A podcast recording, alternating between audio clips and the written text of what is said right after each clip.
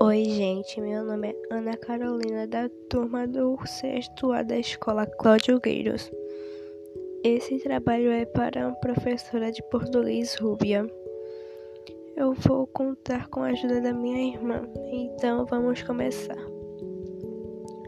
O Papa Figo. Reza a lenda que um senhor com uma doença acredita que perpassa ser curado com o fígado de crianças.